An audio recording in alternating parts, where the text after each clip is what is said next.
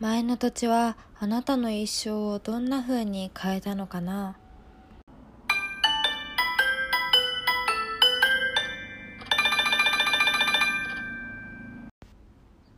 エディのカップラーメンタイマ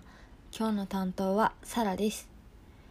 皆さんはお引っ越しってしたことありますか？大学に通うために下宿先に引っ越された方って結構いるかもしれないですよね。でもそれより前の例えば小学生とか中学生の頃に引っ越しを経験したっていう人はかなり少なくなってくるのではないでしょうか。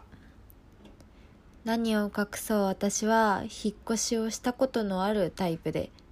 実家のある地域で3軒目下宿先で4軒目になります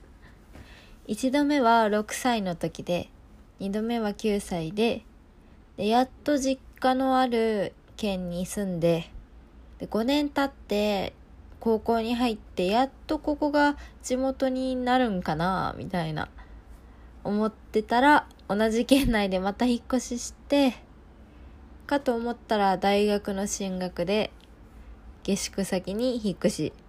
で計5回引っ越したことになるんですね。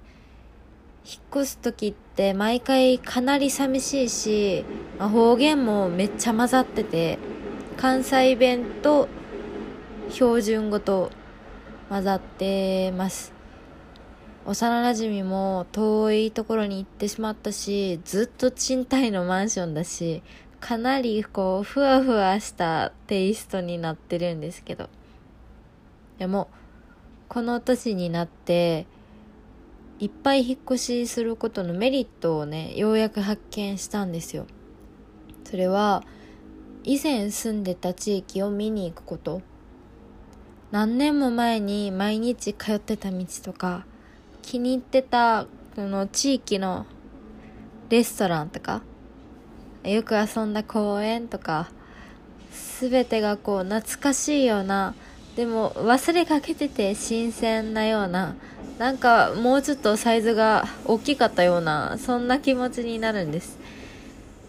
冒頭の一言は前住んでた家を見に行く一人旅計画を練ってる時に母に言われた言葉です。引っ越しが、うん、いいことばっかりだったとは言えないけど小さい頃に何度か引っ越しした私にしかできないその旅行の楽しみ方があったり地域差とか文化の差とかを学べたり何も悪いことばっかりじゃなかったなぁとは思ってます私という人間に深みを増してくれてたらいいなぁという感じですね引っ越ししたことのある方前の地域に何年も行ってなかったらもう一回行ってみるのも楽しいですよ。今日は以上です。次回の更新の9月18日をお楽しみに。お相手はサラでした。さよなら。